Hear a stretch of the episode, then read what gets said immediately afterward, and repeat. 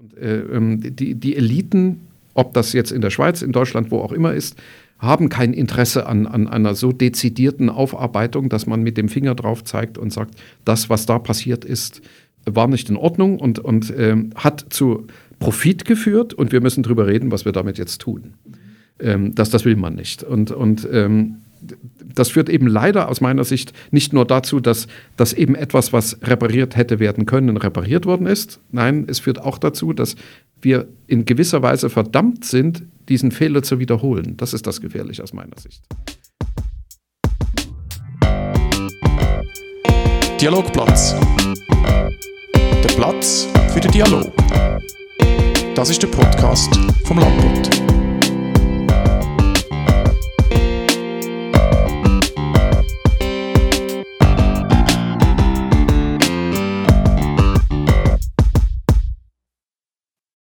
Der Olaf Osman ist Anwalt und Vorstand bei der israelitischen Gemeinde in Winterthur.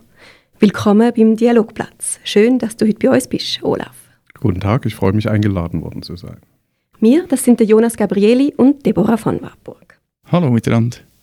Vielleicht gerade zum Starten. Ähm, du bist ja selber in einer jüdischen Familie aufgewachsen. Bist du sehr orthodox ähm, erzogen worden oder ist das eher ähm, liberal? Oder kannst du da ein bisschen erzählen? Wie hat dich das, wie hat dich das prägt? Nein, ich, ich komme ja aus einem Land, in dem Religion überhaupt keine Rolle spielte, da ich im östlichen Teil Deutschlands aufgewachsen bin mhm. und meine Kindheit verbracht habe.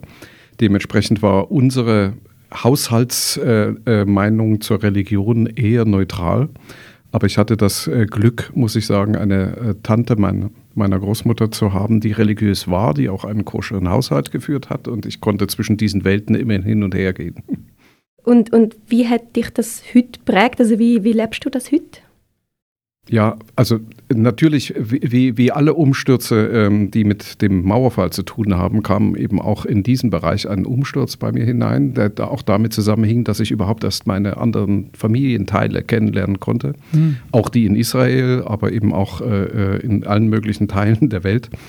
Und entsprechend habe ich mich natürlich mit der Vergangenheit meiner Familie beschäftigt und habe mich mit äh, äh, natürlich auch der Religion auseinandergesetzt, was im Wesentlichen hieß Lernen, Lernen, Lernen.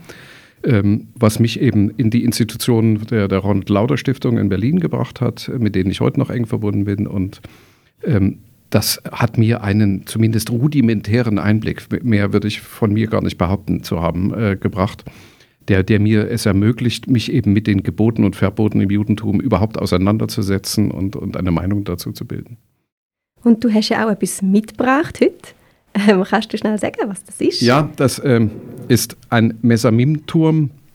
Den ähm, habe ich aus zweierlei Gründen mitgebracht weil zum einen äh, hat er eine persönliche Bedeutung für mich, also er ist äh, zwischen 200 und 300 Jahre alt, so genau äh, weiß das gar keiner bei uns in der Familie. Das Erbstück. Ja, ähm, eines der ganz wenigen Erbstücke, die es bei uns eben in der Familie gibt. Durch Flucht und Vertreibung ist, äh, sind das eben sehr, sehr abgezählte Stücke und dieses dieser äh, Mesamim-Turm wird benutzt, um beim Ausgang des Schabbat einen süßen Duft zu verbreiten, an den man sich während der Woche bis zum nächsten Schabbat eben erinnern kann. Und ähm, ich habe diese Büchse eben gern dabei, einfach um, um den süßen Duft mit, mitzutragen und mich erinnern zu können, wenn eben die emotionalen Zwänge äh, äh, im Alltag eben doch größer werden.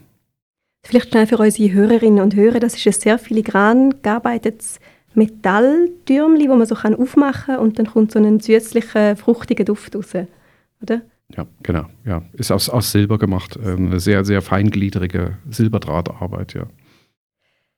Ähm, genau, und du bist ja in der israelitischen Gemeinde in Vinti bist du auch Sicherheitsvorstand.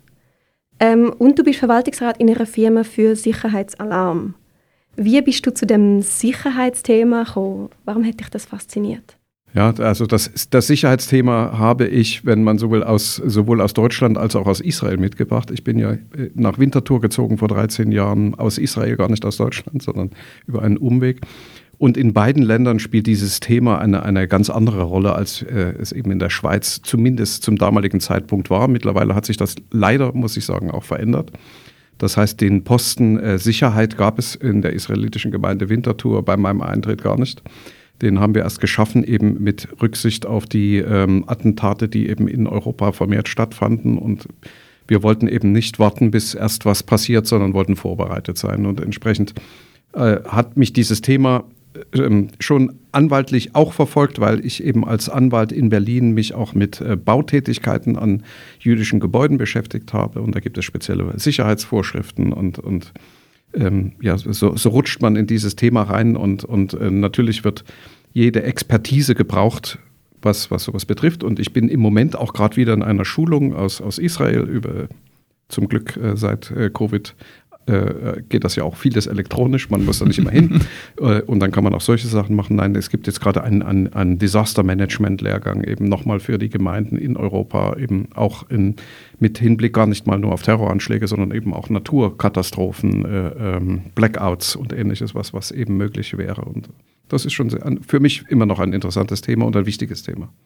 Ja, aber es ist eigentlich erstaunlich, dass das erst, also jetzt in Winterthur zumindest, äh, erst im letzten Jahrzehnt so das Thema wurde nicht, also die vorher keinen Sicherheitsbeauftragten können. Also erstaunt mich jetzt als, als Ja, nein, also die, die Schweizer Gemeinden hatten ja, was ich sehr, sehr angenehm äh, empfand, eine, eine Politik der offenen Tür, wie, wie alle Religionsgemeinschaften der Schweiz. Ähm, das vermissen wir auch wirklich sehr, dass, dass wir uns in gewisser Weise verstecken müssen aus, aus Sicherheitsgründen, weil wir eigentlich äh, äh, Interessenten und, und Gäste mit offenen Armen empfangen. Und das, das ist schon immer ein bitterer Beigeschmack, der da kommt. Aber ähm, in, in der Schweiz ist einfach, insbesondere in der Deutschschweiz, seit, seit vielen, vielen Jahren nichts passiert, äh, was, was sicherheitsrelevant wäre. Und, und wir haben auch heute noch das Glück, muss ich sagen, in Winterthur keiner konkreten Bedrohung ausgesetzt zu sein, obwohl wir eben ein Zentrum islamistischer Jugendlicher hier haben. Äh, wir haben äh, äh rechtsextreme Jugendliche hier, wir haben linksextreme Jugendliche hier in Winterthur. Also das beschert mir dann immer Rückfragen auch der, der FEDPOL und, und der, der Institution. Aber eben diese, dieses ganze Sicherheitsnetzwerk, das die jüdischen Organisationen und Gemeinden in der Schweiz geschaffen haben, das existiert eben tatsächlich erst seit zehn Jahren. Okay. Dass man sich äh, ähm, zusammengeschlossen hat zu einem Hub und, und eben Informationenaustausch, äh, kurze Wege, äh, kurze Schulungen und gemeinsames Vorgehen schafft. Das, das ist eben erst sozusagen die Gefahrenlage aus den letzten zehn Jahren. Ja, also als das gemeinsames Wissen dann hat, äh, da ist etwas genau. aufgefallen. Und, genau, ja. Okay, okay. ja, das ist eben auch noch etwas, was ich mich im Vorfeld gefragt habe. Ähm, also ich muss dazu sagen, ich habe mal ein Jahr lang in einer jüdischen Privatschule geschafft und dort ist mir das natürlich aufgefallen, auch die Sicherheitsvorkehrungen in Zürich ähm, und das hat für mich auch immer den Beigeschmack von der Abschottung, oder? Das ist immer so die Gratwanderung oder Abschottung ist vielleicht ein Herzwort, aber nein, nein, das, es, ist, es, es, es, ist schon abschreckend. Also ja. ähm, ähm, ich, ich, sehe das daran. Also wir, wir, haben ja auch regelmäßig Gäste, die fragen, wo man denn mal koscher essen kann. Und, und mhm. der, der beste Platz, um koscher zu essen, ist innerhalb der israelitischen Kultusgemeinde in Zürich. Mhm. Und um das zu tun, muss man an einer Schleuse vorbei. Ja. Und an der Schleuse äh, werden einem im gebrochenen Deutsch unangenehme Fragen gestellt, was man da eigentlich will. Und, und das, das, das hat das ist eben die negative Kehrseite mhm. der Sicherheit. Und, und wir bedauern das wirklich sehr und, und würden alles tun, um, um, um das wieder loszuwerden. Mhm. Und wir versuchen hier in Winterthur eben auch so viel wie notwendig zu tun, aber eben nicht zu viel. Eben auch weder um unsere eigenen Leute abzuschrecken, noch, noch Gäste abzuschrecken. Und wir haben eben wir hatten uns kurz vorher unterhalten, eben auch äh, ähm, Schul, äh, Schulklassen jetzt wieder in, in die äh, Beträume holen und, und eben das Judentum erklären und vorleben, weil also abschreckend sind immer Sachen, die man nicht kennt mhm. und, und von denen man hört, dass es sie gibt und dass sie da sind, aber, aber man keine Ahnung hat, was das eigentlich ist. Und ähm, die, die beste äh, Quintessenz immer aus den Schulklassen ist, dass das gar nicht so anders ist als das, was sie kennen und, und äh, sie, sie eher äh, sehr, sehr zurückhaltend in, in, in, in den Raum kommen, aber relativ gelassen wieder gehen. Mhm. Und das, das ist eigentlich das, das Wichtige für uns, dass man sieht, dass wir eine große Übereinstimmung eben auch mit den anderen Religionen haben und gar nicht so absonderlich sind, wie es manchmal tönt. Mhm. Ähm, aber gerade bei sensiblen Anlässen muss man, ist man dann ja schon auch vorsichtig. Also letzten August sind ja in Winti die ersten drei Stolpersteine verleiht worden in dem Erdgas. Ähm, und mich hat überrascht, wie viele Vorsichtsmaßnahmen doch nötig sind. Äh, rundum hat es Polizisten auch in Zivil gehabt und man hat erst im Nachhinein publik machen, wo und wenn der Anlass stattfindet. Und also, was ist denn dort genau die Angst oder was will man verhindern?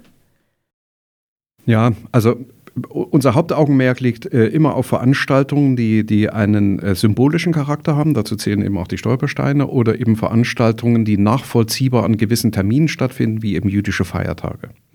Und da ist die Erfahrung aus dem Sicherheitsbereich einfach, dass es immer Einzelpersonen aus, aus äh, eben radikalisierten Gruppen gibt, die der Meinung sind, sich besonders hervorzutun, indem sie dann äh, solche Veranstaltungen, sei es stören oder sei es eben tatsächlich eben mit, mit Attentatsgedanken eben äh, hineingehen und, und ähm, die lange Reihe der, der Attentate, die wir eben in Deutschland, Frankreich, Belgien äh, aus den ganzen äh, Gegenden haben, spiegeln genau immer das wider. Und das heißt also öffentliche Veranstaltungen, wenn sie eben äh, auf, auf der Straße stattfinden, werden abgesichert und unsere Veranstaltungen der Gemeinde äh, finden immer in Absprache mit der Stadtpolizei eben statt und unter je Einschätzung der Sicherheitslage immer äh, unter, unter unterschiedlichen Dispositiven. Aber das ist eben immer so, dass wir wollen einfach vorbereitet sein und lieber besser vorbereitet, als, als eben einmal in irgendetwas hineinzutappen und wir, wir, wir könnten uns das nicht verzeihen. Und wie läuft die Zusammenarbeit? Ähm, fühlt ihr euch gut unterstützt und geschützt? Ja, wir, wir, wir haben in, in Winterthur das Glück, äh, einen Stadtpräsidenten zu haben, der mir bei meinem Antritt und den damaligen Diskussionen eben auch um Kosten äh, für, für die Gemeinden, was zwischenzeitlich ja geklärt ist. Und, und wir danken eben Bund, Kantonen und der Stadt sehr herzlich für die äh, Bereitstellung von Mitteln für die Gemeinde, ähm, der mir damals gesagt hat, es wird ein was nicht passieren, Herr Osmann, äh, es wird nicht dazu kommen, dass eine Veranstaltung der Gemeinde ausfällt, weil die Sicherheit nicht gewährleistet ist. Dafür stehe ich als, als Stadt Winterthur. Und ähm, das, das hat er ähm, mit dem damaligen äh, Präsidenten auch der, der, der Polizei äh, kommuniziert und daran, daran äh, haben sich auch bislang alle Amtsträger in, in der Polizei und der Stadt gehalten und die Zusammenarbeit ist eigentlich hervorragend. Mhm. Mhm. Vielleicht können wir, bevor wir jetzt voll ins Thema gehen, nochmal schnell äh, klären, von was dass man genau redet. Was ist eigentlich der Unterschied zwischen israelitisch, israelisch und jüdisch? Kannst du das nochmal auseinanderbeindeln? Ja, es ist eigentlich eher ein, also der Unterschied zwischen israelitischen Gemeinden und jüdischen Gemeinden ist eigentlich ein, ein, eine Frage der Perspektive des Blicks, historisch insbesondere. Also viele, viele Gemeinden in Europa, die mal als israelitische Gemeinde äh, gestartet sind, äh, sind heute jüdische Gemeinden, insbesondere im, im deutschsprachigen Raum. Gehalten hat es sich noch im, im äh, französischen, elsässischen, schweizerischen, sind es noch israelitische Gemeinden, aber selbst von denen haben sich mittlerweile einige in jüdisch umbenannt, einfach um die, die Innen- nach Außensicht statt die Außen- nach Innensicht. Isra israelische Gemeinde sind wir eben deshalb nicht, weil wir sind eine schweizerische jüdische Gemeinde und äh, ähm, wir, wir, haben zwar auch Mitglieder, die einen israelischen Pass haben, aber, aber das ist auch die, die einzige Verbindung. Mhm, mhm. Also es ist nicht der Staat, sondern es Nein, geht um den Glauben, genau. Mhm. Ja. Mhm. Das ist eine Religionsgemeinschaft. Ja, ja genau, genau. Sind ihr da, also wie ist das äh, von der, von der Glaubensausrichtung, also beziehungsweise von der, sage ich mal, vom, vom Grad, von der Gradierung, äh, haben ihr da alle möglichen an, an, an Gläubigen oder sind ihr da wo, wo, wo kann ich euch einpolen oder einmieten? Nein, unser unser äh, langjähriger ehemaliger Präsident Sylvain Wieler hat immer gesagt, äh, wir sind die größte und äh, orthodoxeste Gemeinde, die es als jüdische Gemeinde in Winterthur gibt. Aus dem einfachen Grund, wir sind die einzige Gemeinde. Äh, dahinter steckt der Gedanke, wir sind als, als Kleingemeinde, die wir ja eben mit 100 Mitgliedern sind, ähm, dazu gezwungen, eine Einheitsgemeinde zu sein. Mhm ein Gedanke, der sich nach der Shoah eben in ganz Europa ausgebreitet hat, in den, in den neu gegründeten Gemeinden, weil man eben damals diese Aufspaltung, die es davor gab, Berlin, weiß ich, hatte, hatte an, an die 1000 unterschiedliche Beta-Gemeinschaften im, im jüdischen Bereich, aller Schattierung. Mhm. Äh, und die Einheitsgemeinde für den, wenn Sie so wollen, kleinen Teil, den verbliebenen Rest, lebt davon, dass die Einrichtungen und die Veranstaltungen so organisiert sind, dass alle daran teilnehmen können. Ja. Was ähm, immer wieder für Erstaunen ähm, sorgt. Also ich war in mehreren Diskussionen dabei, wo es um Neuerrichtungen von Synagogengebäuden und ähnlichem ging, weil ich mich mit dem Baurecht äh, beschäftigt habe. Und dort äh, erstaunt man dann immer, wenn, wenn das dann dazu führt, dass man die, die baulichen Voraussetzungen so schafft, dass man eben auch orthodoxe mhm. Mitglieder als Teilnehmer hat, mhm. die eben besondere Anforderungen stellen, wie eben Trennung Männer-Frauen äh, und ähnliches das betrifft eben das Rabbinat auch. Das Rabbinat sollte in einer Einheitsgemeinde orthodox ausgerichtet sein, um eben allen zu dienen, weil ja. die, flexibleren Reformjuden können damit umgehen und die Orthodoxen eben auch. Umgedreht funktioniert das eben leider nicht. Ja, ja, mhm. Und entsprechend äh, hat Winterthur natürlich ein, ein sehr breites Spektrum, wobei natürlich Familien, die auf äh, die gesamte Infrastruktur angewiesen sind, äh, ähm, dann wahrscheinlich als orthodoxe Familie eher nach Zürich ziehen würden, einfach um äh, es einfacher zu haben mit einer jüdischen Schule oder Zürich hat mehrere jüdische Schulen mit Koschergeschäften, Koscherrestaurants, das haben wir alles hier nicht. Aber wir, wir können die Infrastruktur von Zürich eben hier mit nutzen und das tun wir auch fleißig. Es gibt ja, glaube ich, auch einen Rettungsdienst in Zürich, oder? Ja. Ein jüdischer, Genau. genau, der auf das Rücksicht nimmt. Ja. Genau, ist denn, gibt es viel Kontakt zu Zürich? Ist man da eng? Ja, natürlich. Also ähm, eben als, als, als, als Kleingemeinde ähm, si- sind wir auf Kooperation sowohl mit unseren Nachbargemeinden, also wir, wir haben ja auch Kleingemeinden. Ähm, es klingt immer komisch, wenn man, wenn man äh, St. Gallen als Kleingemeinde heute bezeichnet, aber sie ist nicht, nicht mehr viel größer als wir, obwohl sie eben eine wunderschöne Synagoge und eine wunderbare Geschichte hat, die von viel Größerem zeugt. Aber eben durch den Niedergang der Textilindustrie ist in St. Gallen nicht so viel übrig geblieben. Wir haben in Baden eine, eine aktive Gemeinde. Ähm, aber eben den Hauptschwerpunkt mit verschiedenen Ausrichtungen, verschiedenen Gemeinden eben in, in Zürich. Und, und entsprechend ist der Austausch sowohl mit Zürich direkt, aber eben auch mit dem Schweizerischen Israelitischen Gemeindebund als Klammer der Gemeinden eben sehr, sehr rege. Mhm. Mhm. Mhm. Und die jüdische Gemeinde in Winterthur gibt es ja seit etwa 130 Jahren. Ähm, momentan sind etwa 100 äh, jüdischgläubige gläubige Menschen da. Ähm, wie hat sich das so lange die Gemeinde können haben, die 130 Jahre in dieser Kleine, wo sie ist? Ja, also äh, solche Kleingemeinden überleben natürlich durch familiären Zusammenhalt der Mitglieder untereinander. Man darf ja nicht vergessen, ähm, als 1886 die Gemeinde gegründet worden ist, äh, waren das ja alles Menschen, die aus den zwei Subtalgemeinden, die es ursprünglich mal gab, als man sich als Jude eben nicht in der Schweiz niederlassen durfte, sondern nur in diesen zwei Dörfern, ähm, gegründet. Und aus, aus diesen Familien hat sich grundsätzlich die Substanz der Gemeinden entwickelt. Und unsere, unsere Gemeinde ähm, ähm, grenzte sich im Ursprung eben ab in den äh, äh, Abgrenzungen der beiden Gründerfamilien, wenn man so will, aus den, aus den Viehhändlerfamilien. Also wir hatten eine Familie Wieler, die mit Vieh gehandelt hat und die auch äh, den langjährigen Präsidenten eben der Gemeinde ähm, über 50 Jahre, den, den Silvan Wieler eben ähm, hervorgebracht hat. Und dann gab es sozusagen das nächste Einzugsgebiet, war der nächste Wieler Viehhändler, das war Uster. Und, und so, so haben sich diese Schwerpunkte eben. Und alles das, was sich eben, ähm, Herr Wieler bezeichnete uns, uns ja immer so als, als Schweizer Landjuden, weil, weil wir eben eher in die Fläche gehen, statt, statt eben so, so ein, ein, ein, ein kleines Viertel haben, eben wie die Enge, wo, Mhm. wo man zusammen wohnt, sondern unsere Mitglieder wohnen überall in, in ganz normalen Quartieren und verteilen sich dann eben. Und ja, also das, das Judentum hat natürlich immer einen, einen, einen, einen Zugehörigkeitsbedarf, den so eine Gemeinde dann deckt. Und ähm, auch die, die Mitgliedschaft möglicherweise dann von Teilen der Familie in Zürich hat nicht dazu geführt, dass diese Familie komplett abwandert aus der israelitischen Gemeinde. Und, und wie gesagt, viel haben wir unserem äh, heutigen ja noch Ehrenpräsidenten Silvan Wieler zu verdanken, der eben auch über die schwierigen 80er, 90er Jahre äh, die Gemeinde zusammengehalten hat und, und eben äh, äh, dafür gesorgt hat, dass es regelmäßig Veranstaltungen gibt, dass es Zusammenhalt gibt. Und, und spätestens zu den Feiertagen trifft man sich dann eben immer wieder. Mhm. Mhm. Also es gibt ja Juden schon viel länger in Winterthur als die israelitische Gemeinde. Ähm, der Peter Niederhäuser hat das Buch herausgegeben, das jüdische Winterthur. Ähm, und gemäß dem gibt es in dem 15., 16. Jahrhundert schon ähm, Beleg für, für, für die Existenz.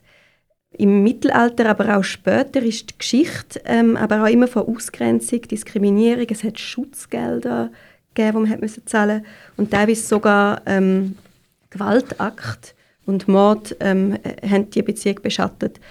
Ähm, später hat es noch eine Blütezeit gegeben, in den, in den 1920er Jahren. Wie geht man in der Gemeinde mit so einer Geschichte um? Ja, ich sage ja den Schulklassen wie, wie gestern bei der Führung immer, die, die Juden, von denen wir hier äh, zum Teil abstammen, sind länger in der Schweiz als die Bevölkerung, die heute die sch- klassische Schweizer Bevölkerung, weil die, die, die Juden sind mit den Römern gekommen und, und äh, zum Teil, äh, wenn sie irgendwie konnten, geblieben und sind eben permanent immer wieder vertrieben worden. Also man hat sozusagen die Wirtschaftskraft äh, der Juden genutzt, solange sie nützlich war und dann hat man sie Aber bei der nächsten Katastrophe wieder Gibt es denn da keinen kein Beleg davon, dass sie mit gekommen sind? Oder wieso? Ähm, nein, also, nein, weil ähm, nein, mir geht es einfach um die Frage. Also ähm, Winterthur führte unsere israelitische Gemeinde als als Migrationsgemeinde und ähm, ich habe dann mal ähm, dem Verantwortlichen der Stadt äh, freundlich darauf hingewiesen, dass ich ich bin der letzte Zuwanderer, äh, äh, der der in diese Gemeinde gekommen ist und äh, äh der Rest ist über äh, mehrere Generationen Schweizer und und tief verankert eben und das Judentum ist tief verankert in, in, in der Schweiz mit den Institutionen. Aber wie gesagt, also die, die heutige Gemeinde ähm, kann sich natürlich nicht direkt auf diese Mittelalterfamilien, äh, äh, weil die sind tatsächlich eben zum Teil komplett ausgerottet, zum Teil komplett vertrieben worden. Und man, es gab eben immer wieder Anläufe und, und selbst der Anlauf, der dann zur schlussendlichen äh, äh, Gleichstellung im Sinne von Bürgerrechten führte in der Schweiz, ist ja der Schweiz eher aufgezwungen worden von Napoleon. Das war auch keine so freiwillige Sache und, und äh, hat dann eben leider eben die bittere Pille mitgebracht, dass von Anfang an beispielsweise das Schächten von Koscherfleisch eben für Juden in der Schweiz verboten war. Mhm. Also man hat ihnen die Bürgerrechte erlaubt, aber die Ausübung schon wieder eingegrenzt. Mhm, mh, mh, mh. Ja, was, was mir bei der Recherche durch den Kopf gegangen ist, eben, äh, du hast jetzt angesprochen, Debbie, ähm, die Ausgrenzung der Juden, die es immer gegeben hat, eigentlich schon die, die ganze Geschichte. Ähm, und äh, was, was ist so der Ursprung? Also, wenn, wenn man so Geschichtsbücher liest, sieht man immer wieder, die Juden werden als Sündenbock für schlechte Zeiten äh, müssen anheben. Ähm, wo, wo hat das den Ursprung? Ich, kann das wie nicht so ganz. Also ich kann mir vorstellen, natürlich Christentum, ähm, Judentum, die Konkurrenz und ähm, Gottesmörder, so die Geschichte. Ja, äh, also der klassische Antisemitismus hat mehrere Wurzeln. Mhm. Also das, das eine sind äh, natürlich religiöse Wurzeln, die insbesondere mit ähm, jetzt müsste ich da mehr in die Tiefe gehen, mit, mit den Anfängen des Christentums zu tun haben. Also das, das Christentum, ähm, Jesus als, als äh, geborener Jude, äh, mit, mit Paulus als geborenem Juden und gesetzestreuem Juden, das muss man immer noch mit dazu sagen, ähm, sind eine, eine Gründerschicht gewesen, die sich dann 100 Jahre später im Christentum gar nicht wiedergefunden haben, sondern also die, die nächste äh, Gründerschicht der, des Christentums war eine dann schon gegen das Judentum gerichtete äh, mhm. Gründerschicht. Und das, das führt natürlich auch heute noch zu, zu interessanten ähm, Debatten im, im Sinne von, von Abgrenzungsnotwendigkeiten. Und äh, das, ging, das ging natürlich insbesondere durch das frühe und mittlere Mittelalter hindurch, von beiden Seiten. Also das, mhm. das Judentum hatte einen großen Bedarf, sich vom Christentum abzugrenzen und natürlich das Christentum einen großen Bedarf, auf, auf die Juden zu zeigen und zu sagen, wir sind, wir sind die eigentlichen äh, äh Auserwählten und, und nicht mehr ihr, weil wir sind, wir sind, wir haben das erneuert und dementsprechend ist das, was ihr da als alt macht, falsch. Es mhm. muss falsch sein, sonst, mhm. sonst, haben wir keine Berechtigung dafür.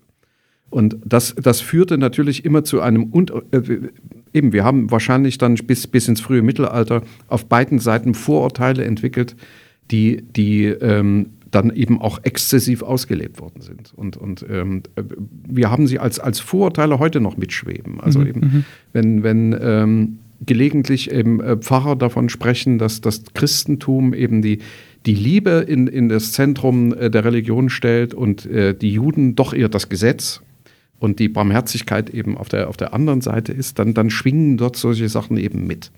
Und die haben teilweise tatsächlich was mit Unwissenheit zu tun, teilweise aber eben auch mit, mit, ja, mit dem Willen der, der, der Bestätigung des, des eigenen. Aber das, das ist ein Diskurs, der, der eben spätestens seit äh, Ende des Zweiten Weltkrieges eben zum Glück anders geführt wird und äh, andere Stimmen hat, aber eben in, in den regulären Stimmen kommt es dann doch immer mal so durch. Und natürlich an den extremen Rändern, sowohl im Christentum als im Judentum, hat man es unverblümt noch, äh, wo, dass man denkt, man ist noch im Mittelalter, was, was diese Auseinandersetzung betrifft.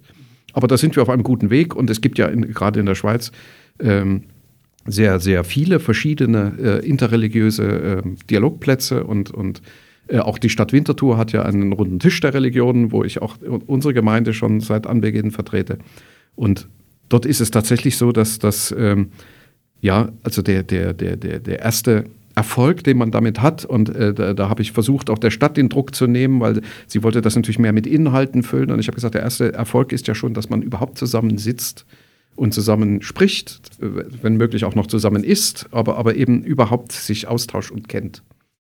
Aber entwickelt sich das gut? Also Ähm, ja, das, äh, solche, solche noch zusammen? Ja, so, so, nein, im Moment eben nicht, weil ähm, ähm, solche Sachen hängen immer an Personen. Und, Ja. und äh, ähm, der damalige Verantwortliche ähm, der Stadt ähm, hat, hat den Posten dann aufgegeben, ist ausgewandert und ähm, das, das ist sehr schwierig äh, ähm, ähm, wieder zu installieren, zumal eben insbesondere von muslimischer Seite eben eine, eine, eine Befürchtung stand, irgendwie dort an den Pranger gestellt zu werden. Und, und wir, wir hatten mal eine Veranstaltung, wo relativ viele äh, ähm, ähm, Vereinigungen da waren und seitdem eigentlich nur noch äh, äh, zwei, drei äh, muslimische Gemeinden da sind. Äh, die christliche Seite ist, ist relativ breit gefächert. Die sonstigen Gemeinden, also orthodox-christlich, Freikirchen und ähnliches, gelegentlich und, und wir, wir, wir wir nehmen eben als, als einzige jüdische äh, Gemeinde mit dran teil. Aber, aber ich denke, es ist immer noch wert, einfach, einfach zusammensitzen und sich auszutauschen und, und eben sich auch gegenseitig zu besuchen mal und, und solche Sachen. Über was redet man denn da, wenn man sich trifft? Also, was sind da Themen? ganz, ganz normale Alltagsthemen. Also, Ja. ähm, also für, für uns ist natürlich, oder für, für jede Seite ist interessant zu sehen, wie ist, sieht der Alltag der anderen aus. Was, was ist da wirklich anders und was sind aber eben auch gemeinsame Felder, wo man sieht, äh, ähm, dass, dass man sich gegenseitig auch unterstützen kann oder, oder ähm, ähnliches. Und äh, ja, wenn, wenn man eben allein schon feststellt, dass es eben gar nicht so gravierende Unterschiede gibt, und, und äh, äh, man, man viel mehr Sachen gemeinsam tun könnte, die man nicht tut, weil man meint, der andere ist da sehr schwierig. Und dafür sind wi- wir ja nun ausgerechnet äh, bekannt. Also an, an, einen orthodoxen Juden zum Essen einzuladen, ist eine Herausforderung. Ähm, das weiß man, aber wir haben immer noch Wege gefunden, irgendwie ähm, ähm, damit klarzukommen und, und auf den anderen Seiten eben auch. Und, und ähm, ich, ich sage unseren Schülern, wenn sie, wenn sie zu uns ins Betlokal kommen, auch immer, also wenn, wenn sich alle Glaubensgemeinschaften, die wir in Winterthur haben, auf ihre Grundthesen und ihre Grundgebote zurückziehen würden und, und diese eben ernst nehmen, hätten wir ein deutlich besseres Leben hier. Und, und ich, ich hoffe, dass die nächste Generation sich äh, dessen besinnt und wieder zurückgeht, weil die Religionen haben aus meiner Sicht einen wichtigen Beitrag in der, in der Gesellschaft, was eben Werte und, und, und Ethik und über, über das Geforderte hinausgehen eben betrifft. Du hast jetzt so ein bisschen geredet von, man findet heraus, dass man doch nicht so verschieden ist und eben auch, du hast vorher auch die Schulklassen angesprochen, die in die äh, Gebetsräume kommen. Was ist denn so der grösste, oder, oder hast du so ein Beispiel für einen, für einen Aha-Effekt, für ein äh, Irrtum oder auch ein Vorurteil, das sich dann entkräftet bei so, einer, bei so einer Begegnung? Oder was ist generell in der Gesellschaft ein grosses Vorurteil, abgesehen von antisemitischen Nein, also ähm, ja, also das, äh, ein, eines der Sachen, die auch im, am runden Tisch ist natürlich immer dieses Abtasten, inwieweit gibt es einen Wettbewerb untereinander. Und das, man stellt relativ schnell fest, den gibt es gar nicht. Also ähm, gut, Ju Juden sind dafür äh, bekannt, dass sie nicht missionieren. Also äh, wir machen es eher Leuten schwer, zu uns zu kommen, als, als dass wir sie ähm, äh, äh, überreden wollen, endlich Jude zu werden. Äh, das ist das eine. Aber eben auch die, die Erkenntnis, ähm, dass der Alltag im, im ganz normalen Leben all dieser Familien äh, geteilt ist an, von denselben Problemen. Also wir, wir kümmern uns um unsere Kinder, wir versuchen unsere Kinder anständig zu erziehen, wir versuchen äh, Gemeinschaft zu leben und wir versuchen eben die Gemeinschaft auch offen zu leben. Und, und da, da sind dann die Berührungspunkte. Also ähm, es, es, es ist eben kein Problem, gemeinsam irgendetwas zu tun, äh, auch wenn man äh, Angst hat, sozusagen die, die Gefühle des anderen bei irgendwas zu verletzen. Und, und das ist eigentlich, also das, wenn man sich kennt, kann man, kann man ganz anders Fragen stellen. Also man das, das ist eigentlich die erste Barriere, dass, dass man sich oft gar nicht in der Lage sieht, Fragen zu stellen, weil man meint, also erstens ist es eine dumme Frage, äh, äh, wieso weiß ich das nicht? Und das zweite ist eben, möglicherweise verletze ich ja den anderen, indem ich ihn in eine Rechtfertigungsposition bringe und das will ich auch nicht. Also, aber das geht auf einer Ebene, wenn man sich kennt, wenn man seinen Nachbarn eben im, im wörtlichen Sinne kennt, äh, geht das ganz anders. Und dann kann man, dann kann man sich eben auch austauschen über, über vermeintliche Vorurteile oder, oder wie macht mir das? Und, und, und ähm, man muss nicht Gefahr laufen, dass es einem übel genommen wird und der Kontakt abgebrochen wird. Das ist auf offiziellen Anlässen natürlich anders. Also Mhm. eben, da wird, da wird Diplomatie viel ja, genau, ja. Da wird anders agiert eben auch. Also das nicht, also das, äh, da, da will man ja den anderen in eine Situation bringen, wo er möglicherweise irgendetwas offenbart, was, was seine Position daneben ähm, ja, offenlegt. Also würdest du sagen, das, grösste Irrtum ist eigentlich, dass man keine dumme Fragen darf stellen darf? So. Nein, also äh, ja, dass, dass, dass man das Anderssein als, als einen äh, alleinigen Wesenszug dieses Menschen begreift. Also eben, also äh, der Muslim, der Jude, der Christ, der, der, der Atheist äh, sind genauso Wintertourer, sind genauso Eltern, sind genauso alles mhm. Mögliche. Und ihre Religion ist eine Seite davon. Und die religiösen Ansichten an sich, soweit sie sich auf all diese Alltagsthemen beziehen, sind so unterschiedlich nicht. Mhm. Also äh, ich habe noch von keiner Religion gehört, dass sie, dass sie in, in, in diesen grundsätzlichen Ansichten so deutlich abweicht, dass sie sich dann hervorhebt und sagt, mhm. also das geht nicht, das kann ich nicht. Also so, grundsätzliche Werte, wo man dann hat. Genau. Ähm. Ja, ja, eben. Also ähm, mein, mein alter Lehrer Rabbi Sachs, der leider vor zwei Jahren verstorben ist, hat immer gesagt, dass, dass unser Hauptproblem heute ist, dass wir es wunderbar geschafft haben, den Wettbewerb zwischen den Individuen, also wir haben alles individualisiert und damit in Wettbewerb gesetzt. Was wir vergessen haben, ist die zweite Komponente, die Gemeinschaft. Weil der, der Mensch ist ein soziales Wesen und als soziales Wesen ist er auf die Gemeinschaft angewiesen. Das heißt, es muss etwas geben, was als Antrieb neben dem Wettbewerb funktioniert. Und das ist etwas, was, was Religionsgemeinschaften, was Gemeinschaften generell, mhm. das, können, das kann der Kegelverein sein, mhm. was auch immer, eben daneben setzt, einfach um zu sagen, es gibt außer dem Wettbewerb noch etwas anderes. Und ähm, wir haben im jetzigen Wochenabschnitt gerade ähm, den, den äh, Bau, Bau des Mischkans und da geht es auch um die Frage, was, was war, warum hat Gott irgendwann die Idee gehabt, einen, einen Platz auf Erden zu haben zu wollen. Also wann, wann äh, da geht es um die, den erst provisorischen Tempel und dann den richtigen Tempel, der gebaut worden ist. Und, äh, ähm, da, das steht dort aber gar nicht, sondern also Gott lebt in den Menschen, nicht in Gebäuden. Und, und das führt eben dazu, dass die, die Menschen sich in die Gemeinschaft einfügen durch eine, einen grundsätzlichen Aspekt, nämlich indem sie etwas geben. Indem ich gebe, verbinde ich mich, nicht indem ich etwas nehme. Und der Wettbewerb ist nehmen und nicht geben. Wir, wir vergessen oft das Geben. Und das ist etwas, was über die Religion eben, äh, mein, nach meiner Erfahrung, eben, eben gut funktioniert. Mhm. Etwas zu tun, wozu man nicht gesetzlich, nicht irgendwo verpflichtet ist, sondern es zu tun, weil man weiß, es ist richtig und und äh, wer es einmal getan hat, stellt auch fest, es tut gut. Mhm. Es tut einem gut. Also die, die, die Menschen leben besser wenn sie geben. Mhm. Und das ist eigentlich auch die grosse Verbindung von all diesen Religionsgemeinschaften. Mhm. Genau. Mhm. Wo es auch ein ums Geben und Nehmen geht, in einem anderen Kontext. Ähm, du vertrittst als Anwalt immer wieder auch Erben, ähm, wo problematisch erworbene Kunststücke zurückfordern. Ähm, zum Beispiel ähm, auch die Emden-Erben im Prozess gegen die Bürler Stiftung. Ähm, dort geht es um das Bild Mohnblumenfeld vom Monet ähm, das im Kunsthaus hängt. Oder hängt es noch? Es hängt. Es hängt noch. Kannst du vielleicht kurz sagen, was, was wirfst du da oder was werfen Erben der Bürle Stiftung vor?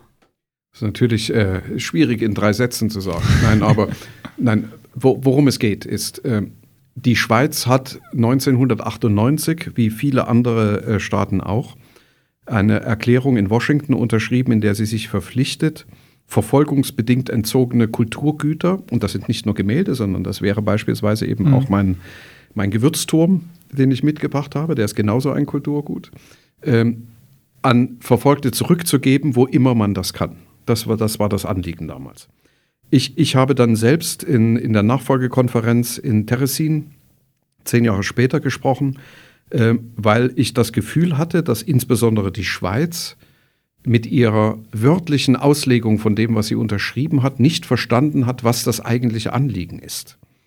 Und zwar, die Schweiz sieht es immer noch so, dass staatliche Eingriffe der Nationalsozialisten gegenüber Verfolgten, vornehmlich äh, jüdischer Bevölkerung, korrigiert werden sollen, die die Schweiz direkt ja nicht betreffen können, weil die Schweiz selbst nie irgendetwas staatliche Maßnahmen der deutschen Nationalsozialisten vollstreckt, umgesetzt, was auch immer hätte. Mhm. Aber darum geht es gar nicht, sondern es geht eben auch um, um zwangsweise entzogene Vermögensgüter, was nach äh, Definition der Alliierten schon immer bedeutet, eben auch Verkäufe, die unter dem Zwang der Verfolgung im Hintergrund stattfinden. Und nach meiner Ansicht, und ähm, die wird immer breiter geteilt, glücklicherweise, betrifft das eben nicht nur Handlungen, die im unmittelbaren Einzugsbereich der Nationalsozialisten stattfanden, sondern eben auch Sachen, die stattfinden, auf der Flucht vor der Flucht, bei der Flucht, zur Rettung von Leuten, die noch da sind, was auch immer. Aber immer den Kontext haben, dass sie nicht stattgefunden hätten, wenn derjenige nicht verfolgt worden wäre. Mhm. Und bei Emden ist das so ein typischer Fall. Emden, Max Emden, also der ursprüngliche äh, Eigentümer dieses, dieses Monets, äh, ist, ist ja schon in den Endzwanzigern aus, aus Deutschland in die Schweiz gekommen, hat, hat sich dann, das weiß man ja, diese Prisago-Inseln gekauft und hatte soweit ein, ein erfülltes Leben dort mit seinem Ansatz der Naturverbundenheit und eben auch einer äh, spirituellen Umsetzung in der Botanik, in, in, äh, in der Natur und allem. Sein Problem war, dass er, obwohl als 18-Jähriger getauft von den Nationalsozialisten und eben Schweizer Bürger dann, äh, an Anfang der, der Herrschaft der Nationalsozialisten, von den deutschen Nazis immer noch als deutscher Jude angesehen worden ist.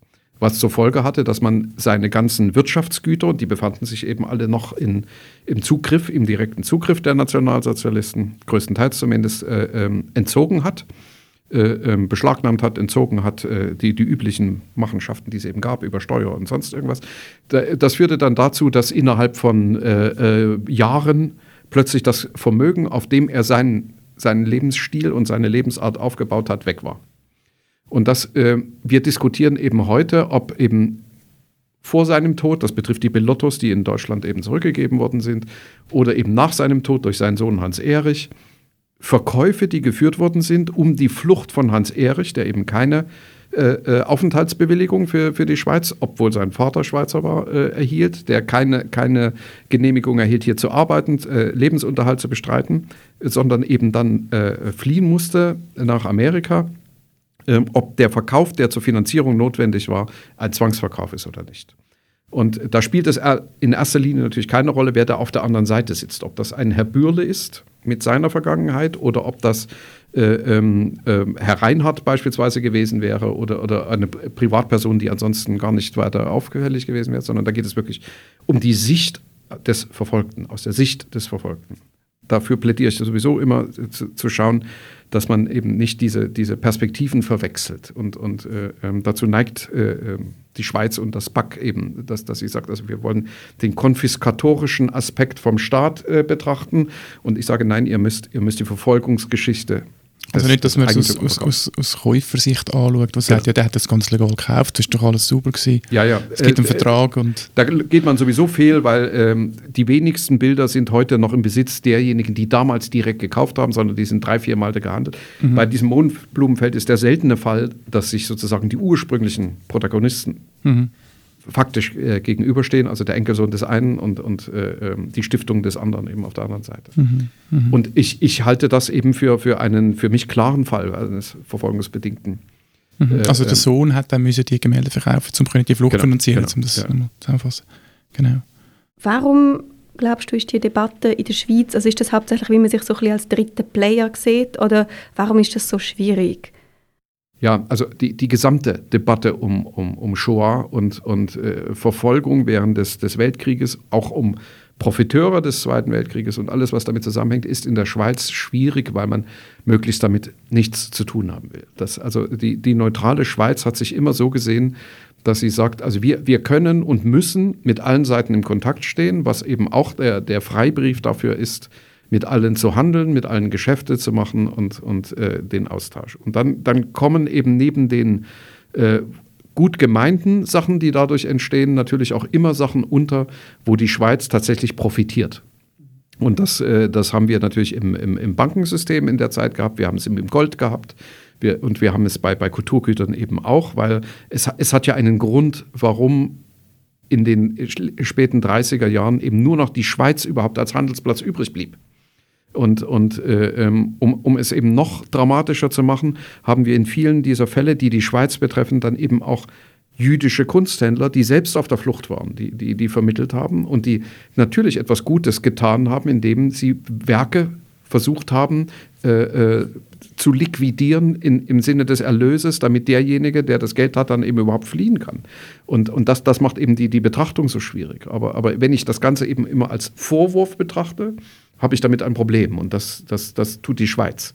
Wenn ich es aber als, als eine, eine, eine Reparatur, so, so wie ich es sehe, äh, eines äh, sozusagen kaputt gegangenen Zustandes betrachte, dann nehme ich die Position des Verfolgten ein und äh, erhebe diesen Vorwurf in, in erster Linie gar nicht gegen, gegen die handelnden Personen, sondern es geht einfach darum, dass man etwas entzogen hat und den größten Teil von dem, was man entzogen hat, ohnehin nicht wieder und die deutsche Bezeichnung Wiedergutmachung ist da wirklich blasphemisch. Also äh, äh, man, man hat es nicht äh, äh, entschädigt und man hat es nicht äh, ähm, äh, restituiert den größten Teil, weil es gar nicht ging. Und man, aber das, was wir eben können und ähm, eben wir, wir, wir sprechen in der Öffentlichkeit gern über Monets, äh, Picassos und, mhm. und, wertvolle Gemälde. Meine Alltagsarbeit sind solche Sachen wie das hier oder äh, ähm, eben die, die Gewürzbüchse oder, oder eben, äh, womit ich mich auch sehr viel beschäftige, sind Bücher, mhm. Archivalien, ähnliches, die einen, einen äh, natürlich über den, den äh, Sachwert des, der Sache hin, deutlich hinausgehenden Wert haben, den ich bei allen Kulturgütern sehe, auch bei den Gemälden. Weil äh, so eine, eine Kunstsammlung, aber eben auch äh, rituelle Güter, alles, was man hat, das, das macht die Identität aus.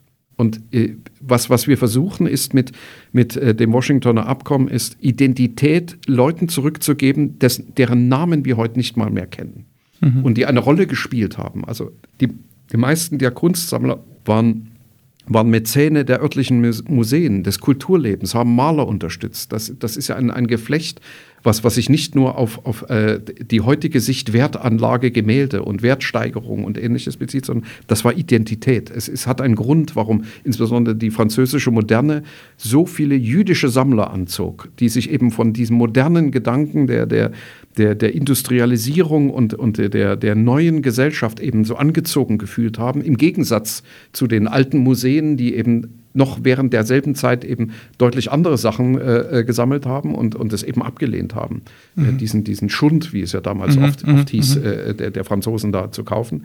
Und, und äh, heute tut man so, als wäre das alles eben nicht geschehen. Und, und ähm, das, das schmerzt, wenn man sieht, dass, dass in, in, in vielen Städten eben die, die Rolle dieser Menschen getilgt worden ist. Und, und wir holen eben die Lebensgeschichten und alles eben damit wieder hervor. Mhm. Und das, das ist also es ist auch äh, eine Aktion gegen das Vergessen, ganz ja, klar, und, ja. und, und, für Kulturerhaltung. Und, ja.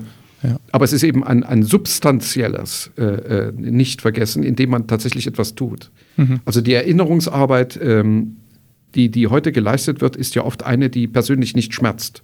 Mhm. Man, man, erinnert mhm. sich und mhm. sagt, oh ja, das, das, war, das war irgend, irgendetwas ist da mal passiert von irgendwelchen Leuten und das war alles schlimm und, und wir würden sowas nie tun. Mhm. Aber zurückgeht, wo man es auch nicht. Na genau aber es darf nicht wehtun. Ja. Ja, und, und die, genau der Prozess hat, äh, mit der Bürle-Stiftung hat ja auch äh, politische Komponenten gehabt. Also sind ja dann auch, also die Stadtpräsidentin ähm, Corinne Mauch ist ja, ähm, hat, ist sehr kritisiert worden, weil sie lange Kritik an dieser Sammlung auch ein abgewiegelt hat. So.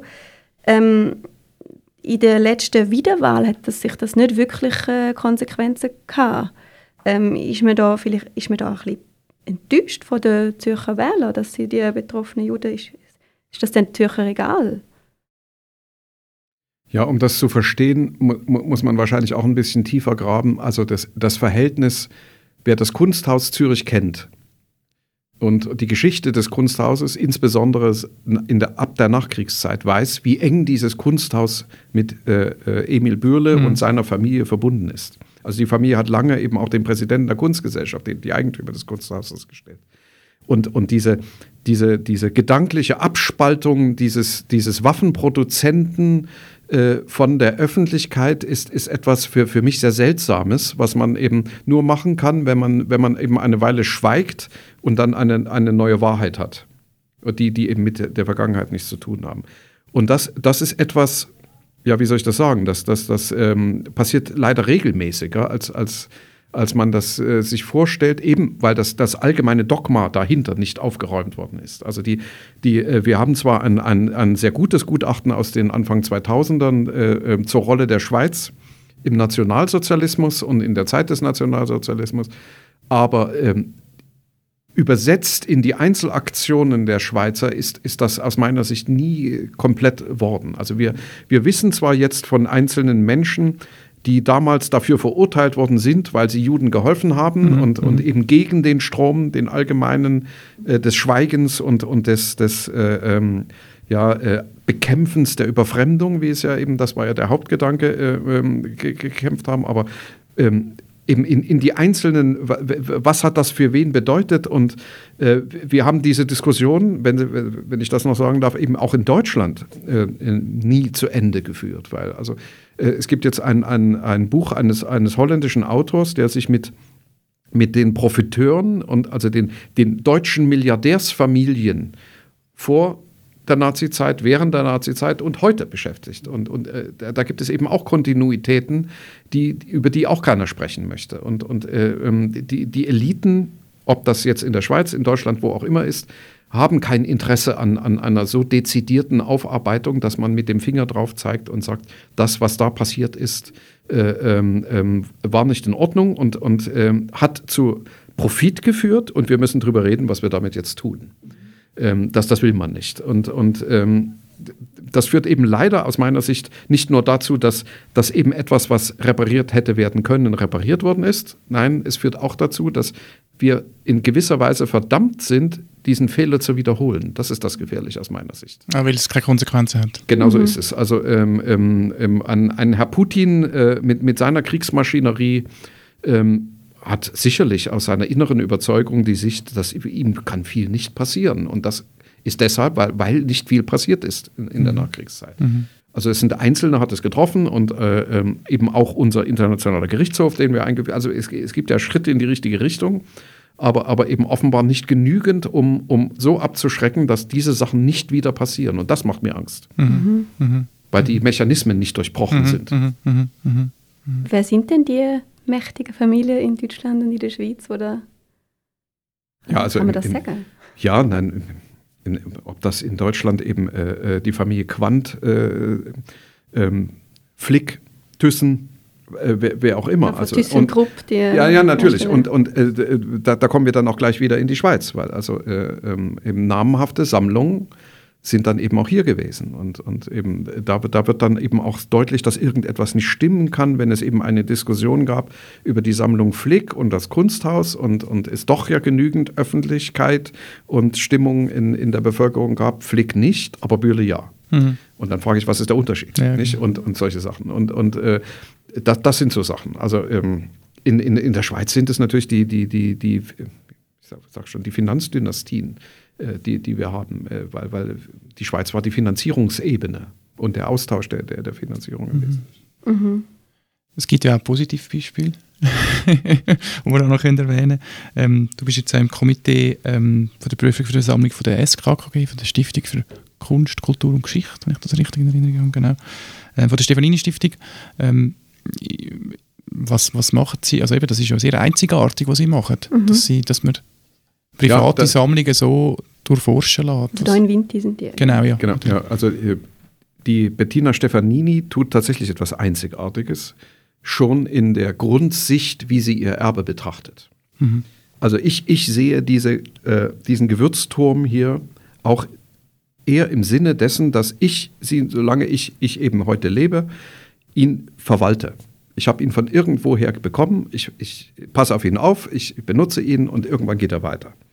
Und, und ähm, die Bettina Stefanini sieht das Erbe ihres Vaters als, als einen Auftrag, etwas damit zu tun, was, was da eben ist. Und zu diesem Auftrag gehört, dass man schaut, was, was ist das überhaupt? Und sie hat ja ein, ein, ein, ein ja nicht gerade nur erfreuliches Konglomerat an Sachen da übernommen, sondern das, das sind ja Sachen dabei mit, mit, mit zweifelhaftem Ruf, mit zweifelhaftem Hintergrund und ähnlichem. Und dazu gehört eben auch zu schauen, äh, was, was haben diese äh, Sachen für Erwerbsumstände, was, was ist da passiert? Und da, da gehört eben unser Thema hinein. Und ich habe mich bereit erklärt, ganz einfach auf, auf äh, der Grundlage eben dieser Erklärungen, die, die von der Stiftung kamen, zu sagen, wir geben einer Kommission den Spielraum, unabhängig auf diese Sachen zu schauen und wir akzeptieren deren Entscheidung. Auch wenn sie uns nicht gefallen, wenn sie uns wehtun, mhm. was auch immer. Ähm, es geht sogar noch weiter, dass äh, äh, die Stiftung sagt, also wir, wir wollen, wenn, wenn man so will, das Recht haben, darüber noch hinauszugehen, wenn, wenn wir als Stiftung das als notwendig erachten, sozusagen die Entschädigung noch über die eigentliche Rückgabe hinaus äh, äh zu betreiben, indem wir sozusagen äh, eben die Geschichte dieser Familie noch weiter erzählen wollen mhm. oder was auch immer wollen. Äh, solche Sachen. Und, und das finde ich ein, ein sehr, sehr gutes Projekt, zumal eben uns, uns fehlen in Europa im Moment äh, positive Beispiele. Wir haben ein paar aus, aus, aus den Niederlanden, äh, die sich auch sehr schwer tun, heute noch mit, mit dem Erzählen ihrer Geschichte aus dieser Zeit.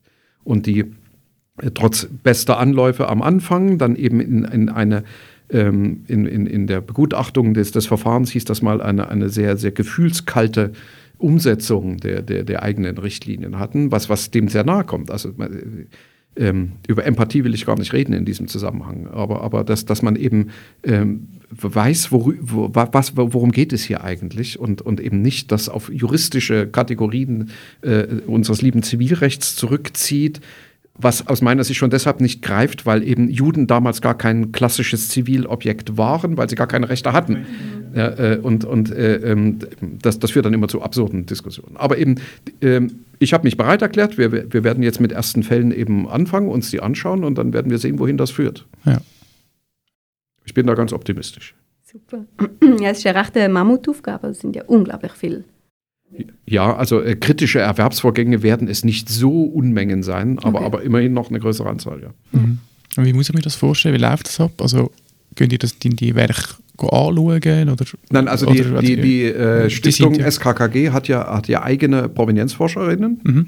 und äh, die fangen an, Arbeiten zu, zu bewerten, wenn sie feststellen, dass in den dazugehörigen Unterlagen Unstimmigkeiten auftreten, mhm. die für uns relevant sind.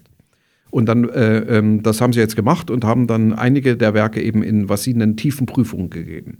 Mhm. Das heißt, äh, äh, dort wird dann von Kunsthistorikern, also die gesamte Geschichte möglichst des Werkes und die Geschichte der auftretenden Personen der Provenienz äh, tiefer geprüft. Wer ist das? Ja, okay. Also, also bei einigen Personen ist flüchten zum Beispiel. Ja, eine, einige Namen äh, ähm, ähm sind klassische Red Flags, äh, äh, die kennt man schon, aber viele kennt man gar nicht. Mhm. Ähm, und, und ähm, aus, aus der Sicht heraus wird dann sozusagen ein Bericht gefertigt. Und wir, wir schauen uns den Bericht an und werden aus unseren Horizonten, das sind ja sehr unterschiedliche Mitglieder in, in, in dieser Kommission, mit unterschiedlichen Sichtweisen, also von, von äh, äh klassisch-historischen bis äh, auch äh, psychologisch-historischen Sachen, äh, ähm, werden wir versuchen, Fragen zu stellen, um um dieses Bild zu vervollkommnen und auf Grundlage, denn wenn wir der Meinung sind, das ist alles, was man jetzt äh, eben erforschen kann, äh, dann, dann Feststellungen treffen, die die möglichen Lücken, und die wird es in, in der überwiegenden Anzahl immer geben, logisch zu schließen anhand von, von üblichen Vorgängen, von, von klassischen Sachen, die wir eben aus der Erfahrung kennen und auf der Grundlage dann eben die Entscheidung treffen. Mhm. Ähm, genau, vielleicht noch einmal kurz zurück. Wir haben ja vorher noch ganz kurz äh, angetönt mit den Verschwörungsideologien, wo, wo, es gibt. Die haben ja jetzt gerade auch in der Corona-Pandemie auch immer wieder, ähm, ja, haben die wieder ein bisschen Zulauf gewonnen. Ähm, und halt auch solche, die antisemitische Ideologien ver verbreitet. Ähm, redet man über so Sachen in der Gemeinde? Ist das irgendwie ein Thema oder, oder, oder nehmen die das wahr? Oder? Ja gut, wenn, wenn, wenn ein stadtbekannter Bäcker äh, auf seinem Kanal und in seinem Schaufenster ja eben auch ja, ja, ein, ein, ein äh, äh, Video veröffentlicht, in dem er die vermeintliche Entstehung des Geldes und die Beziehung zum Judentum, ein, ein klassisches Vorteil, was wir eben, das ist, äh, das stammt aus dem frühen Mittelalter von, von den Geldwechslern und, und äh, äh Finanziers. Das ist ja so der einzige Job, den sie dürfen machen, oder? Das ist ja, ja, ja, ja, äh, ja, der ihnen auch auf absehbare Zeit zumindest irgendwie den, den Aufenthalt überhaupt gesichert mhm. hat, weil eben in dem Moment, in dem sie nicht mehr notwendig waren, sind sie in der Regel ja vertrieben worden wieder. Also man, man, man, man hat sich die, genau diese Juden ja eben auch geholt äh, und, und äh, hat sie dann wieder rausgeworfen, wenn es nicht ist. Und, und natürlich, also das äh, ähm, insbesondere bei unseren älteren Mitgliedern ähm, ist das schon so. Also dass, dass also äh, solche Sachen auf, auf ein gewisses Unverständnis führen, wie, wie, wie, wie das in der heutigen Zeit überhaupt äh, sowas entsteht und, und ähm, ähm, das bedarf dann auch äh, eben Erklärung, auch, auch äh, von Seiten des Vorstandes, was man eben tut und was man nicht tut, eben wo Strafrecht Sinn macht, wo, wo die Rassismusstrafnorm Sinn macht, wo nicht. Und, und äh, wir, wir haben eben auch dafür mittlerweile eben un, unter dem israelitischen ähm, Dach äh, des SIGs dann eben an, an, an eine Arbeitsgruppe, wenn man so will, die sich damit beschäftigt. Dass, dass also eben für die Leute ist auch wichtig, dass sie wissen, wohin gehe ich mit sowas. Also, mhm. ne, also das, das war lange ja unklar. Also da, die meisten äh, Vorfälle hat, das hat immer ein klein, ganz kleiner Kreis gewusst und darüber ist das nie hinausgegangen. Das kann man jetzt sozusagen registrieren und melden und äh, kann, kann dem auch dann eben nachgehen. Und das, das wollen die Leute schon. Also die wollen, die wollen schon sehen, was steckt da dahinter, was ist das. Und wenn, wenn es eben, äh, ähm, ja, äh, eben klassische Schwurbeleien äh, sind, wie man heute so schön sagt, und, und eben nichts weiter dahinter steckt, dann, äh, äh, dann ist das so. Aber, aber wir wollen eben sicherstellen, dass da eben sich eben nicht irgendwelche Netzwerke bilden und äh, als Rattenfänger funktionieren für bestimmte Sachen. Und da, da, da stellen wir dann schon Sachen klar. Also mhm. das, das, das tun wir schon. Also sind, gehen die dann da teilweise strafrechtlich vor? Ja, gegen, genau. Ja, also Stadtanzeige und ja. ja. Okay. Aber das ist natürlich ein, ein, ein äh, ja, war, war, mit Covid sozusagen ein, ein wirklich dramatischer Wechsel, weil also äh, bis, bis zu dem Zeitpunkt äh, hat man in hiesigen Medien relativ wenig über, über Verschwörungstheorien und ähnliches. Und, und ähm, selbst die, die ähm, Globalisierungskampagne, die, die ja auch schon immer mal in diese Richtung. Mhm, mit äh, Eliten und. Ja, ja, genau. Also mit, mit, mit äh, Rothschild und, und, mhm. und, und ähnlichem agierte ähm, hat, hat eigentlich in der Mitte der Gesellschaft nie so Fuß gefasst wie durch Covid wieder. Mhm. Und das, das ist schon was, was wir mit Besorgnis sehen. Dass also wie, wie leicht Leute wieder äh, sozusagen den Sündenbock ausgraben und, und sagen, an, an, äh, an mir liegt es nicht, also muss es an irgendjemand anders liegen. Mhm. Und, ähm, eben, also ob, ob es beim nächsten Mal tatsächlich wieder die Juden als Minderheit sind oder andere Minderheiten, aber es wird immer wieder eine Minderheit eben sein. Mhm. Und äh, geschichtlich hat sich eben, Sie hatten es am Anfang ja gefragt, äh, die, die Juden immer sehr gut geeignet. Weil über die weiß man wenig und die sind äh, besonders und die haben diese internationalen Netzwerke und, und äh, äh, eben durch, durch meine eigene Familie ist durch die Shoah weltweit zerstreut. Nicht? Also ich, ja. ich, ich, ich habe überall Verwandte und Familie und, und Gleichwohl fühle ich mich hier, wo ich bin, eben wohl. Und, und ich bin Wintertourer, wie, wie, wie die anderen Mitglieder der Gemeinde auch. Aber das ist eben kein Gegensatz. Und, aber ich kann einen draus machen, wenn, wenn es mein, meiner Sicht dient und ich einen Schuldigen finden muss, dann voilà, da ist er. Ja, mhm. und es ist halt schon auch erstaunlich, eben gerade so auch die Tatsache, dass äh, Jüdinnen und Juden auf der ganzen Welt äh, leben, ist auch der Tatsache geschuldet, dass es lange keinen Staat gegeben hat. Also, äh, Staat Israel, wo 1948 gegründet worden ist, ähm, also, man, äh, man, man, ja, man, man halt enthalten ihnen etwas und nachher macht man sie ihnen zum Vorwurf. Also die, die, die Umkehrung, oder? Ja, ja. Israel hat natürlich grundsätzlich etwas für uns geändert in dem Sinne, dass wir einen ultimativen Zufluchtsort haben. Ja. Aber es ändert grundsätzlich erstmal an der Tatsache nichts, dass wir überall leben und auch überall ja. leben können. Ja. Und, und äh, auch leben wollen. Ja. Also eben das. Also eben das, die Mitteverwurzung, die man hat an dem Ort, wo man, wo man ist. Ja, also wie gesagt, aber das, das ist auch etwas, was wir schon über Generationen in den Familien mittragen, die die Frage eben, äh, geht man nach Israel, geht man nicht nach Israel? Ja. Und, und äh, es gibt unterschiedliche Antworten und, und ähm, wie es Lebensentscheidungen jeglicher Art in unterschiedlichsten Varianten gibt. Und ähm, wie gesagt, also ähm, wir, wir haben an, an, ein paar Jahre in Israel gelebt und, und äh, in den Jahren festgestellt, dass ähm, ja, von, von, von dem ursprünglichen Gedanken der, der, der Gründung eben auch dieses, dieses neuen Gesellschaftsbildes äh, äh, Teile noch da sind, Teile sind nicht mehr da und, und das, was jetzt gerade eben äh, mit, mit der Rechtsreform äh, äh, funktioniert, beängstigt uns natürlich auch, weil das, mhm. das nimmt uns äh, Teile, Teile unser, unseres Spektrums einfach weg. Und, und wir wissen, wie wichtig Rechtsstaatlichkeit ist aus eigenem Erleben. Nicht? Also mhm.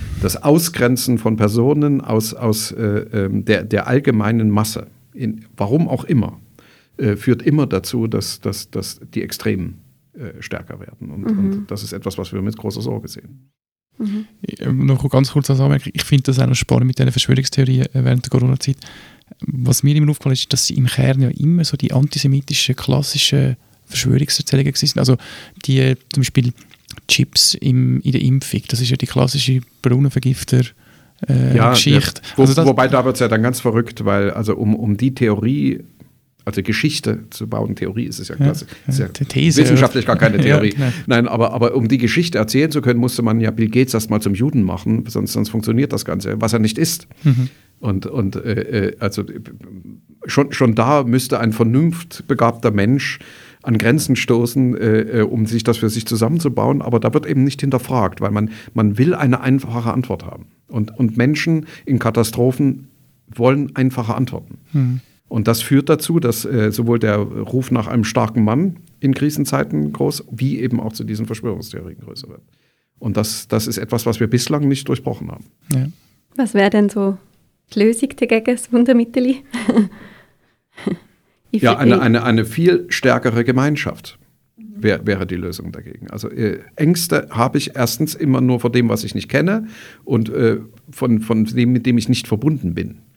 Weil also ich, ich muss ja irgendwo eine gedankliche Schranke überspringen, jemanden auszugrenzen und zu sagen, also du gehörst nicht dazu, weil. Mhm. Oder mit dir darf ich das machen, weil. Mhm. Also ob, ob, ich jetzt den Flüchtling nehme und sage, ja, du gehörst nicht dazu. Also wir eben, also wir bemühen so eine uns. Entmenschlichung ja, ja, genau. Mhm. Ja, wir bemühen uns ja bei jeder ja. Diskussion klarzumachen, warum der, der andere anders ist. Ja. Und wenn, wenn ich das religiös umdrehe, äh, äh, komme ich ja immer wieder zu dem Punkt, liebe deinen Nächsten, denn er ist wie du.